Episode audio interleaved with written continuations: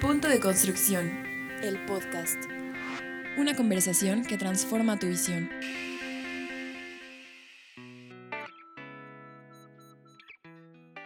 Amigos, estamos de regreso en un capítulo más de Punto de Construcción, el podcast. Y el día de hoy, bueno, ya hemos tocado diferentes temas, estuvimos platicando en algún episodio anterior sobre temas de interiorismo, pero el día de hoy tenemos, eh, vamos, a, vamos a continuar con este tema. Me acompaña Jorge Arditi de Arditi más RDT y tenemos un invitado especial también en el tema del interiorismo. Me acompaña Marco Regamonti, director de Concreto Lab. Bienvenido. Gracias, muchísimas gracias. Buenas tardes a todos. Marco, si escuchan un tono específico en su acento es porque Marco si no es de aquí y precisamente vamos a empezar por ahí. Marco, cuéntanos de dónde eres, qué haces en México y a qué se dedica prácticamente esta marca Concreto Lab. Bueno, del acento ya pudieron entender que estoy, que bueno, no soy, no soy mexicano, soy italiano, vivo aquí en México ya desde hace 10 años, así que medio chilango. Eh, vine aquí por primera vez en México eh, hace más de 10 años, obviamente, por, eh, por, trabajo, con una compañía de teatro como escenógrafo. Y hicimos el Festival Cervantino con una obra de, de teatro, la compañía es la Rafael Sanzio, donde hacíamos teatro experimental. Yo estudié, mi, de hecho mi, mi, mi pasado está metido completamente en el teatro. Okay. Eh, estudié escenografía en la Academia de Bellas Artes eh, y esta pasión para, decimos, el, bueno, en ese caso, crear un mundo paralelo que permita, ah, sea una componente de, de, de, una de, una narrativa, de una historia o de una obra de arte, de teatro. Y de ahí, bueno, el, el paso de, entre escenografía e interiorismo es como muy, muy, muy pequeño, muy natural. Okay. Cambian algunos parámetros, pero el, uh, se trata siempre de interpretar, en ese caso, una, una, obra, en el caso de la escenografía, las necesidades de, de un director. Y en el caso del, del, interiorismo se trata de interpretar las necesidades de un cliente para que el interiorismo más bien no solo sea el deseo del cliente, porque a veces el cliente contrata a los interioristas más bien porque él es experto en otra área, el punto es interpretar el, el, el cliente y, y, y, generar, en el caso de espacios como, como habitaciones o como oficinas o como diferentes tipologías de espacios, para que al final quien los habita al final se, se, se encuentre bien y pueda vivir bien. Entonces, eh, yo estoy aquí en México desde hace 10 años. Y bueno, como, como comentaba antes en la pre-charla, La, es un, bueno, como extranjero yo lo veo como un país muy, muy fértil, a pesar de las problemáticas que tiene, que cada país tiene. Entonces, eh, si tienes ganas, si tienes un poquito de visión, si tienes eh, gusto y, y, te encanta lo que haces y, y, observas mucho, nacen ideas que puedes eh, como plantar aquí verdaderamente y en mi caso yo me, me, considero como muy, muy satisfecho de lo que logré hacer hasta ahora, porque como comentaba, hay tres tipos de italianos, los que vienen de vacaciones y se van, los que vienen con una empresa, obviamente están respaldados completamente por la empresa, se quedan tres años, cuatro, y después se van, y los que, como en mi caso, vienen la primera vez con una empresa y después deciden mudarse bueno, por razones personales y también porque realmente sí, eh, lo, que, lo que el país ofrece es impresionante.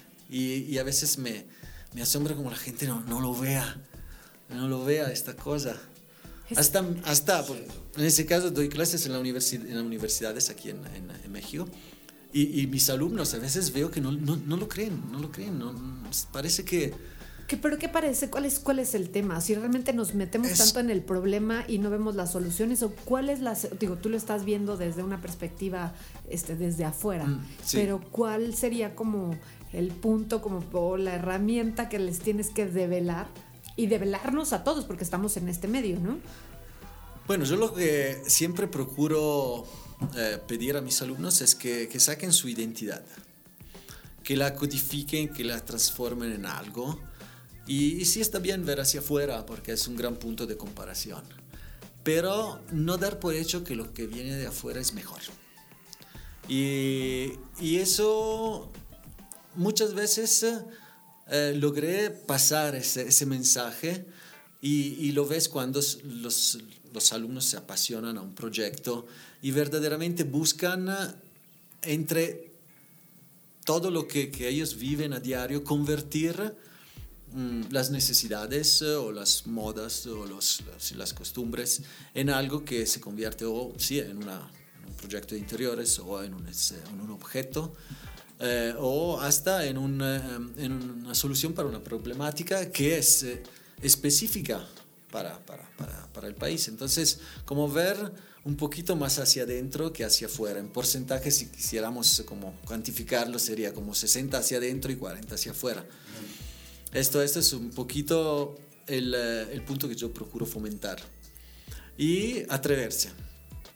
Eh, cuando la, la, parte más interesante que me gusta de un proyecto, y, y lo hablo como individuo que proyecta por su cuenta uh, para proyectos uh, eh, privados, particulares o de otro tipo, y, y, el proyecto que yo vivo con la parte de, de, mis alumnos.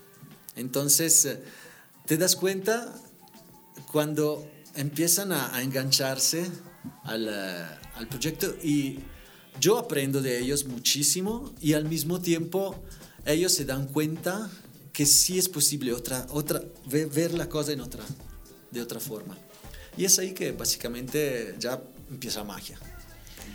Jorge, ¿tenías alguna sí, Mira, Marco, la verdad, eh, el gusto de conocerte, la verdad, viendo tu trayectoria, viendo la empresa que representas, pues qué padre combinación, ¿no? Eh, el ser italiano y poder ejercer en México.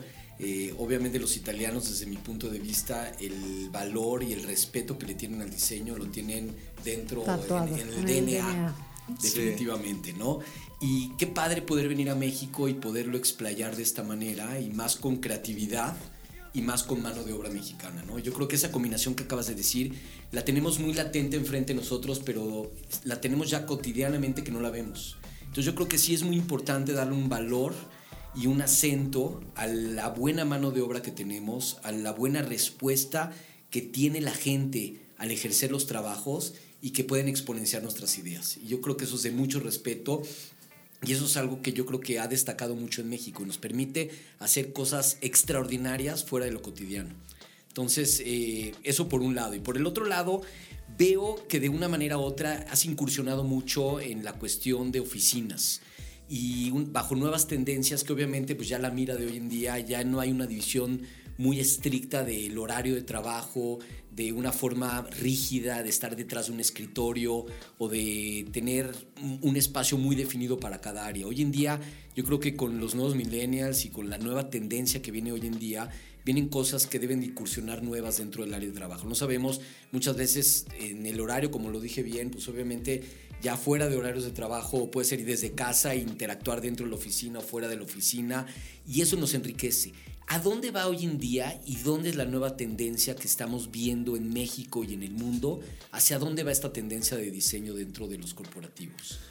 Bueno, dentro de los corporativos yo creo que la tendencia es eh, eliminar siempre más la división por áreas, la división espacial por áreas. Hay empresas que eh, básicamente tienen... Eh, open space eh, divididas principalmente por áreas de color, dividida, divididas eh, por, eh, un, no sé, un tipo de, de, de, mobiliario muy bajo que permita, que permita la visión. Si, si, si, si, queremos como ver un, hacia el pasado algunos, algunos muebles de la Bauhaus que, que básicamente fomentan la transparencia silla Vasily, por ejemplo, fue planteada con ese concepto. Hoy en día no es solo el mobiliario como elemento uh, solo, como elemento uh, individual, sino es el conjunto que uh, permite organizar los espacios sin barreras. Y sobre todo la otra componente es los espacios multiuso moldeables según las necesidades. Eh, repito, hay, eh, hay algunos corporativos o algunas empresas que en las, cuyas oficinas está al lado del, del, de la persona que recién en, entrada a trabajar, está el director que trabaja con su laptop. Sí. Espacios abiertos y no tienes ningún abiertos, tema de rangos. Ningún tema de rangos el también. Ocupa el espacio que. Obviamente sabemos que, por ejemplo, si es el director, entonces eh, se, puede ser que modero más el lenguaje o, o, o sí es. Pero es como. No me siento cómoda sentarme eh, al lado del director porque me está viendo. La posibilidad de escoger entre varias opciones en el mismo espacio su propio espacio para trabajar. Un espacio un poquito más íntimo, un espacio un poquito más abierto, una mesa grande, un eh, quedarme de pies, también hasta la, la, organización espacial a nivel de ergonomía. Mis papás estaban acostumbrados a hacer sus ocho horas sentados o, sé, en su oficina, que era su escritorio, su oficina, con la foto de la familia, con uh, sus post-it, etcétera, etcétera. Hoy en día es mucha movilidad y esa movilidad la vemos a todos los niveles. Es decir, es, si lo pensamos como un análisis social y un análisis, eh, las redes sociales es movilidad constante. Eh, logramos llegar siempre más rápido a lugares bueno, sin considerar el tráfico del, del, del DF. okay. Eh, la movilidad se está convirtiendo en un paradigma. Entonces, si yo no encuentro la forma, también en, en espacios laborales, de reproducir esta movilidad, es como si en el momento en el cual entro en una oficina o en un espacio de trabajo, veo un muro porque estoy acostumbrado constantemente a movilidad y entro en un lugar donde no me no permiten la movilidad. Entonces, creo que la primera cosa sea eh, desarrollar proyectos que tengan como punto de referencia este principio. La otra es adaptarse a las diferentes tipologías de personas, de caracteres, de, de humores con los cuales yo vengo a la oficina, de tareas. Eh, estoy de acuerdo, no sé, que la parte de, eh, que se ocupa de finanzas eh, necesita un poquito más de privacidad y eso, bueno, yo creo que también quien trabaja en finanzas lo, lo, necesita y lo sabe. Sí. Pero los otros eh, es, em, sí, escoger a diario el lugar donde quiero trabajar. Oye, este, Marco, ¿y estos temas se, traducen en... Quiero yo pensar que estos temas se traducen en productividad, porque no es solamente generar los espacios, este, yo me imagino ahorita en las oficinas en las que estamos, normalmente la gente tiene mucho a tener esta movilidad. Se mueve en la sala de juntas, este, se mueve un espacio este, compartido, trabaja en su lugar y genera ese, es, a lo mejor un poquito de ansiedad con tanto movimiento. No siempre estás en el mismo lugar pero eso se realmente se traduce en productividad para la empresa, porque eso es lo que van buscando las empresas, ¿no? Un espacio agradable, sí, un espacio que me sienta cómodo, confortable, pero en realidad también la empresa está pensando en su rentabilidad. Quiero gente que sea productiva. ¿Cómo combinas estas dos partes entre creatividad, diseño y que la gente sea realmente productiva en sus áreas de trabajo? Bueno, mmm, yo doy por hecho que eh, la gente si, si, si, se dedica a un cierto tipo de trabajo, sea responsable. Es decir, uh, ok, me están proporcionando un espacio, bueno, lo hicieron las oficinas de Google hace muchos años, ¿sí? Eh, libertad de entrada, libertad de salida, trabajar por objetivos, también la dinámica con la cual, donde se pueda, eh, porque obvio en muchos lugares no se puede, donde, donde se pueda eh, trabajar por objetivos, donde tú puedes administrar tu tiempo. Entonces, gran, gran, una parte importante en todo ese juego la hace la persona misma, el individuo. Eh, la responsabilidad que él se toma para cumplir con algo. Decir, sí, puedo moverme, puedo ir acá, puedo ir allá, pero no puedo moverme allá, tomar un café, después me quedo allá hablando de lo que me pasó ayer con mi compañera. Es como mm, no eh, prestarse a muchas distracciones. El punto de la movilidad es encontrar la forma mejor por medio de la cual yo soy productivo. Yo doy por hecho que si una empresa contrata a una persona con todos los filtros que pone hoy en día más, lo da, da como un 70, 80%, por eso que es productiva. Sí, no, no contrata una persona la primera que sale de la, de la- del, del elevador. Entonces ya la empresa tendría que hacer un, sí, un filtro. Y como decirle, yo te estoy, entre comillas, regalando estos espacios, donde tú si necesitas hacer una junta con un cliente en un área íntima, ya tienes un, un espacio o dos opciones o tres opciones posicionadas en diferentes áreas. El traslado mismo desde una- un espacio a otro es movimiento. Movimiento es movimiento de la sangre, cambio de, de perspectiva, cambio de, no sé, del color de la pared, del material, del ruido que hace la silla, cambio hasta de silla. Entonces, eh, es como... O la eh, nueva tendencia de trabajar parado. la nueva tendencia también de trabajar parado. Entonces esto eh, disminuye el cansancio. Un ambiente como que tenga diferentes tipologías, eh, bueno, yo lo veo como interiorista, de, de- de materiales, de texturas, de, de, eh, de colores, armoniosamente combinados. Obviamente eh, es estimulante, me, me- me hace feliz, lo, lo vemos a diario, por eso que digo hay continuidad, si sabemos observar. Una vez eh, propuse a mis alumnos de vayan hacia Pachuca, ¿saben? La salida hacia Pachuca, que Sí. no es un espacio, un, contexto muy, muy Bonito. padre, muy Sí, bonito. ¿Ok? Y, y le dije, pónganse a diseñar ahí. ¿Sí? Y le dije, después escojan otro lugar de su agrado, siempre en un contexto urbano, y pónganse a trabajar ahí, hasta leer un libro, lo que, lo que sea, lo que sea. Y, y sí salió que esta, es- al principio fue algo indefinido. Como, ¿qué es esta cosa? ¿Qué es? ¿Es el ambiente? Puede ser que sea, un alumno me decía, puede ser que sea tan frágil que me hago condicionar por el ambiente.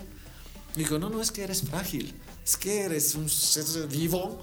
Que reacciona, que reacciona. ante estímulos, ¿no? Sí, entonces eh, eh, ahí es donde hay un cambio, ahí es donde yo predispongo todo para favorecer tu capacidad que tú ya tienes. Ahí ya el rol lo tienes tú. Lo tienes tú como responsable, como, sí, como encuentra la forma para que te guste el proyecto, encuentra algo que puedes aprender del proyecto, encuentra motivación, porque habrá proyectos que salen fe que, que no te gustan, porque el tema no te gusta, pero sí lo tienes que hacer, porque, bueno, por todas las razones que conocemos. Entonces es como, sí, no solo lograr crear un espacio interior, como decían los monjes que crean sus espacios y nadie los puede acondicionar. No, el espacio en el cual vivimos es importante, hasta, hasta es educativo, hasta es eh, como estimula querer más de esta cosa. Es como si yo te diera un, eh, no sé, un platillo muy rico y tú me dices, wow, sí es muy rico, es muy rico. Y después te doy como el pan tostado con el jamón eh, así de, de un peso al kilo. Y tú empiezas, a decir, empiezas ya a tener dos polos. Entonces empiezas ya a tener una opción de elección. Perfecto. Y ahí es donde empieza la primera chispa. Porque si tú ya tienes opciones diferentes y ya empiezas a generar tu sentido crítico, y esto puede abarcar hasta la sociedad, ¿eh? como quiero algo interesante, quiero algo más padre. Y, y porque sí, es una sensación, pero ya la sensación es un punto de partida. El diseño al día de hoy, Jorge, tú traías una, una inquietud precisamente sobre diseño, sustentabilidad, nuevos retos. Y mira, definitivamente yo creo que hoy en día eh, la parte del diseño va de la mano con la sustentabilidad. Obviamente desde crear y aportar materiales reciclados que tengan que envejezcan con dignidad, que eso es muy importante, que trasciendan con el paso del tiempo con dignidad. Yo creo que eso es lo que conlleva correctamente un buen diseño. Y aunado a todo lo que has dicho, definitivamente la calidad en que se busca con esa sustentabilidad es también darle un buen desempeño al, em- al- al usuario, ¿no? Al empleado, el director, el visitante, etcétera. Que hoy en día, eh, dentro de la normativa, obviamente se están eh, eh, abriendo y eso me da mucho gusto porque lo están prácticamente no nada más en el exterior del edificio. La normatividad interna yo creo que es una responsabilidad muy importante del diseñador, que conlleven materiales que puedan ser reciclados, que, que tengan una durabilidad muchísimo mayor, que no sean tan desechables como, como lo era antes, y obviamente generar una tendencia que envejezca con dignidad. eh, eh, no en poco tiempo, sino que pueda tener una, un, un mayor desempeño en años, que es lo que buscamos también hoy en día dentro del diseño. Antes llegó una época que pues prácticamente ya todo era desechable y no pasaba nada y no pensaba alguien en su segundo uso o dónde iba a ser finalmente el destino de este material. Eh, hoy en día eh, veo que la normatividad europea es mucho más estricta en este aspecto y lo he visto Sí. por cursos que he tomado y cierta diversidad, porque el, el europeo siempre se ha preocupado mucho por la calidad humana en el desempeño del trabajo de la gente. Tan es así, fueron los primeros que generaron la tendencia de no tener un escritorio a más de 12 metros de una ventana, de el espacio interior de piso a plafón, una cierta eh, tipo de iluminación, que puedas tener la iluminación eh, artificial las menos horas prendidas posible durante la luz eh, natural. Todo este tipo de cosas, no nada más eso, tener el contacto con la naturaleza en una terraza o en algo cotidiano o tener un espacio digno donde comer, que eso es una gran problemática hoy en día también que tienen las grandes empresas, que mucha gente come en el escritorio y no existen los espacios adecuados con las condicionantes adecuadas para que puedan tener un cambio de ambiente y puedan disfrutar correctamente también del alimento. Entonces, bajo esta tendencia, eh, hoy en México, ¿cómo lo aplicas? O sea, en México obviamente seguimos todavía en un proceso de normatividad, en un proceso de que ciertas compañías lo tienen muy claro, otras compañías no lo tienen claro. Tú como diseñador, ¿cuál es tu, tu intención o cómo lo, cómo lo aportas y cómo lo has resuelto? Este tipo de, de, de- de conjunción dentro del funcionamiento entre Claro. lo ambiental, lo funcional y el buen desempeño de la, Bueno, de la gente. Tengo que decir antes que todo que los horarios de comida en México para mí son impensables. Yo no sé cómo hacen a aguantar tanto tiempo sin ah, llegar hasta las 3 para, para las 3 y media, a las 4 a veces. Eh, para- la llaman todavía comida. Como, y yo me desmayo. Yo, yo, ya saben donde, donde, por ejemplo, trabajo, que sí, que como decimos, tengo el derecho a comer en clase. Bien. Porque sí, le dije, chicos, lo siento, pero así es.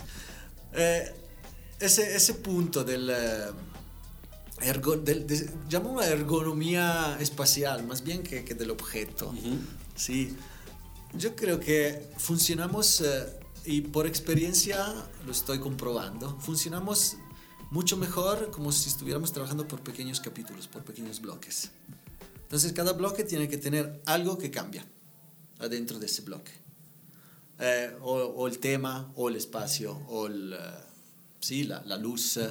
eh, pueden ser de diferentes duraciones estos, estos pequeños bloques, pero es como si eh, es un eh, reseteo de nuestro cerebro. Es un, eh, un contexto nuevo donde puede ser que se hable del mismo tema. Entonces, eh, me comentabas espacios para, para comer, a veces se come en la oficina, a veces se come de pies al lado del... Bueno, por un lado también costumbres. Eh, por otro lado, como nosotros, nosotros, por ejemplo, el café es, vas a cafetería, un café, lo tomas y te vas. No le echas la charla con el café. Es cierto. Aquí es el café de Café. medio litro que te Porque dura vamos hasta a las platicar 11. como una hora. Sí, Porque hasta va- casi es como algo que te, que te apapacha en tu escritorio el café, que sabes que ahí está. Entonces, eh, eh, la gente encuentra formas para como compensar algunas faltas. Y la, la variedad de los espacios, simplemente la variedad de los espacios y los adecuamientos. Habría que trabajar mucho más, a veces nosotros diseñadores eh, eh, vamos eh, mucho con nuestras ideas, pero habría que aplicar un poquito más el concepto de design thinking, como eh, smart como design. una práctica más constante para Como- obviamente desarrollar nuevos Como más empatía con los usuarios del espacio, no solo con el dueño que paga para que tú realices un proyecto. Entonces, eh, hacer como realmente un, un- un análisis, entonces dedicarle un poquito más tiempo, porque si es una inversión de más tiempo para un proyecto, eh, posiblemente, bueno, depende de más dinero, eh, pero es algo que se recupera creo después, porque otra vez eh, vas a proponer un, un ciclo, un movimiento interno a tu empresa que viene de las, desde las necesidades de la gente. Entonces, no hay un código para hacer un interiorismo efectivo. Eh, cada empresa tiene su código dependiendo de lo que se desarrolla en la empresa y dependiendo de las personas que trabajan en la empresa. Y con respecto a la parte de sustentabilidad, es un tema como muy delicado esto. Porque por un lado, nada y nunca será 100% sustentable. Buena, buen porcentaje de, de, de, nosotros piensa que simplemente dividiendo el PET, lo pongo en el bote del PET, hice mi, mi buena acción cotidiana y no es así. Eh, hay, hay empresas, que nos, empresas que nos empujan a, a, gastar siempre más, a comprar siempre más. Y con eso no estoy diciendo que yo no lo haga, yo lo hago. Porque sí, también estoy igual. Es la tentación, es... Eh, Pero ¿cuál sería como tu buena práctica o qué es lo que le podrías recomendar a la gente que nos escucha en cuestiones de cómo aplicar la sustentabilidad en el área del diseño? Bueno, vamos eh, por niveles, porque también eh, cuando, por ejemplo, comentamos, pues, pues usamos una, una tabla roca sustentable usamos un concreto sustentable, usamos un recubrimiento sustentable. Ahora, ahí tenemos primeramente que hacer las cuentas con el presupuesto. Esto desafortunadamente es un punto clave. Entonces, eh, si quisiéramos empezar desde propio desde las bases como cómo puedo poner un concepto sustentable más bien que un material sustentable en mi empresa, es simplemente esto. El público no lo ve, pero estoy agarrando una botellita de agua que en muchas empresas, en muchos eventos, hay sí y siguen existiendo. Okay. Entonces, con simples elementos eh, que se pueden realizar, accesibles.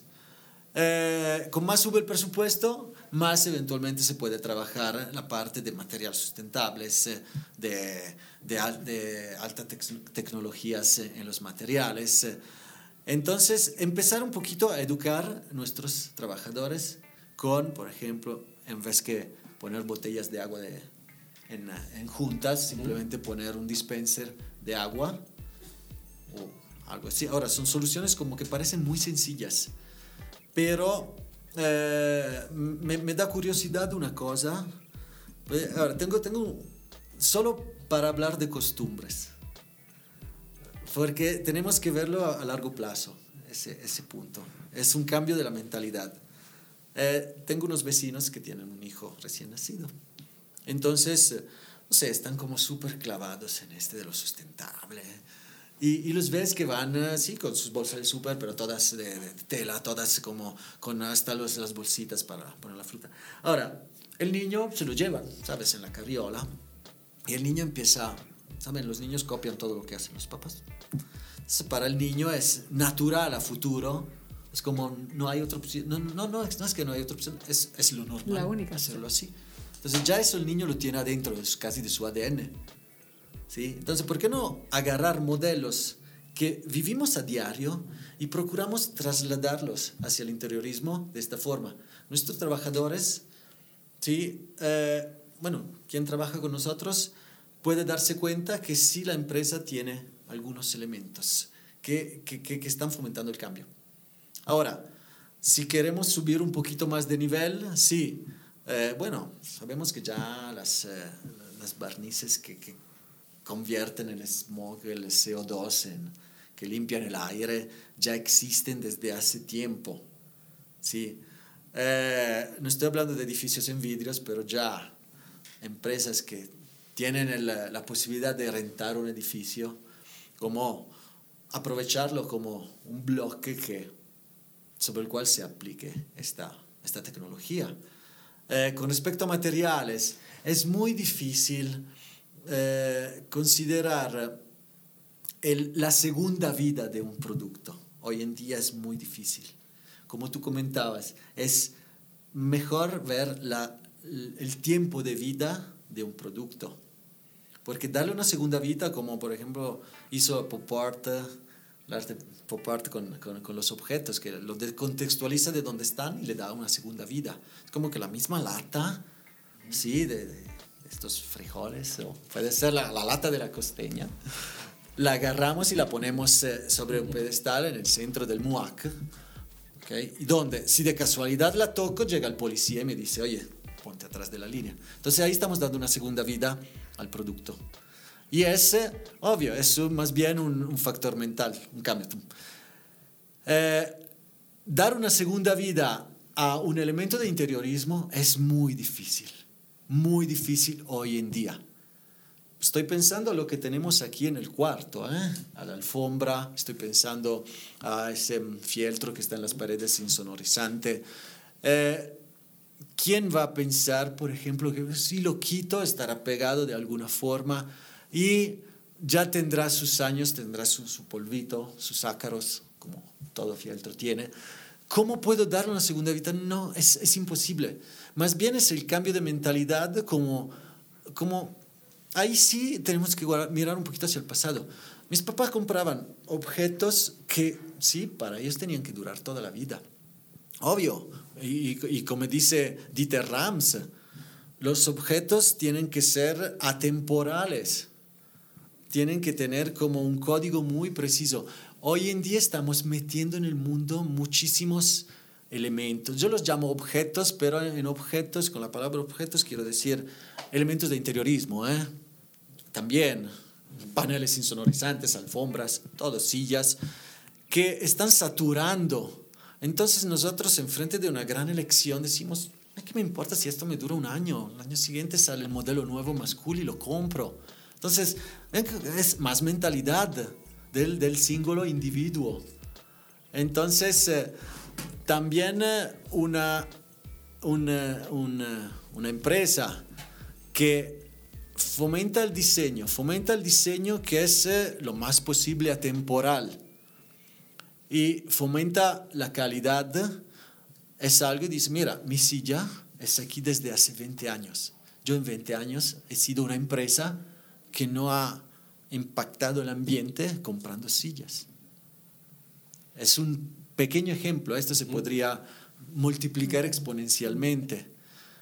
Entonces, eh, a veces yo me encuentro en las dificultades como interiorista de esta lucha donde sí te, te estoy dando, te puedo dar una posibilidad de, de un material súper sustentable, de hacerte todo que tiene un alma de bambú, que es una planta que tiene un crecimiento rapidísimo, pero, pero no puedes alcanzarle con los gastos, porque después se queda todo el proyecto en esa pared maravillosa que además se pinta de blanco, pero adentro tiene el alma de bambú. Sí, hay muchas es, cosas en las que es obviamente muy puedes- difícil. Es muy difícil. Es muy difícil. Ejemplo, de alguna manera pensar en el diseño, eh, que obviamente perdure eh, a un largo plazo, pero buscarle un buen uso de reciclado al material. Te pongo ejemplos, o sea, hay eh, empresas hoy en día de alfombras que te venden la alfombra y al cambio de la alfombra ellos te la recogen y te dan un descuento si compras la segunda alfombra con ellos. Pero ellos retoman la alfombra y la llevan y la reciclan. Se convierten en fibras, código, exactamente, Entonces yo creo que de alguna manera eh, eh, Hay un ciclo. educar al, al usuario, al cliente, para que pueda darle ese, ese segundo ciclo de vida o el segundo ciclo de reciclamiento a ese tipo de materiales. Que sí creo que los clientes del día de hoy están abiertos a explorar este tipo de tendencias o situaciones, porque bien lo dices, o sea, las generaciones lo van buscando, lo están, lo están haciendo más conciencia, o sea, están haciendo más conciencia de lo que usamos y de lo que obviamente este, valoramos cuánto es el ciclo, ¿no? Por eso el tema de la economía circular hoy lo estás viendo en diferentes industrias. Entonces sí creo que, que hay un impacto interesante en este, en este tema. Pero la verdad, Marco, este... El tema, el tema sí es, sí es interesante cómo, cómo integrar la parte de diseño. La verdad es que muchísimas gracias por estar en esta emisión de Punto de Construcción, el podcast, y darnos la visión del diseño y la construcción este, en, en este ámbito tan cambiante, tan este, pues que espera mucho, ¿no? Este Jorge que realmente espera del, del arquitecto y del diseño. Esto que yo creo que el, el, en la- en el ámbito de las empresas el crear espacio, el sentirnos más agradables, en ver visualmente un espacio, este, un, en- un entorno agradable en el que pasas más de ocho horas al día en una oficina, pues por supuesto que es importante. Muchísimas gracias, Marco. Muchísimas gracias a Un ustedes gusto. por la. ¿Dónde te pueden localizar la gente? Me pueden localizar en Instagram como Concreto Lab o pueden contactarme al correo info arroba concretolab.com. Amigos, no se pierdan la próxima emisión de esta serie de podcast de Punto de Construcción. Punto de Construcción, el podcast patrocinado por Exposiac. Arquitectura, construcción y diseño, del 14 al 16 de octubre, solo en Centro City Banamex. Punto de Construcción, el podcast, disponible en conexiones365.com y radioarquitectura.com.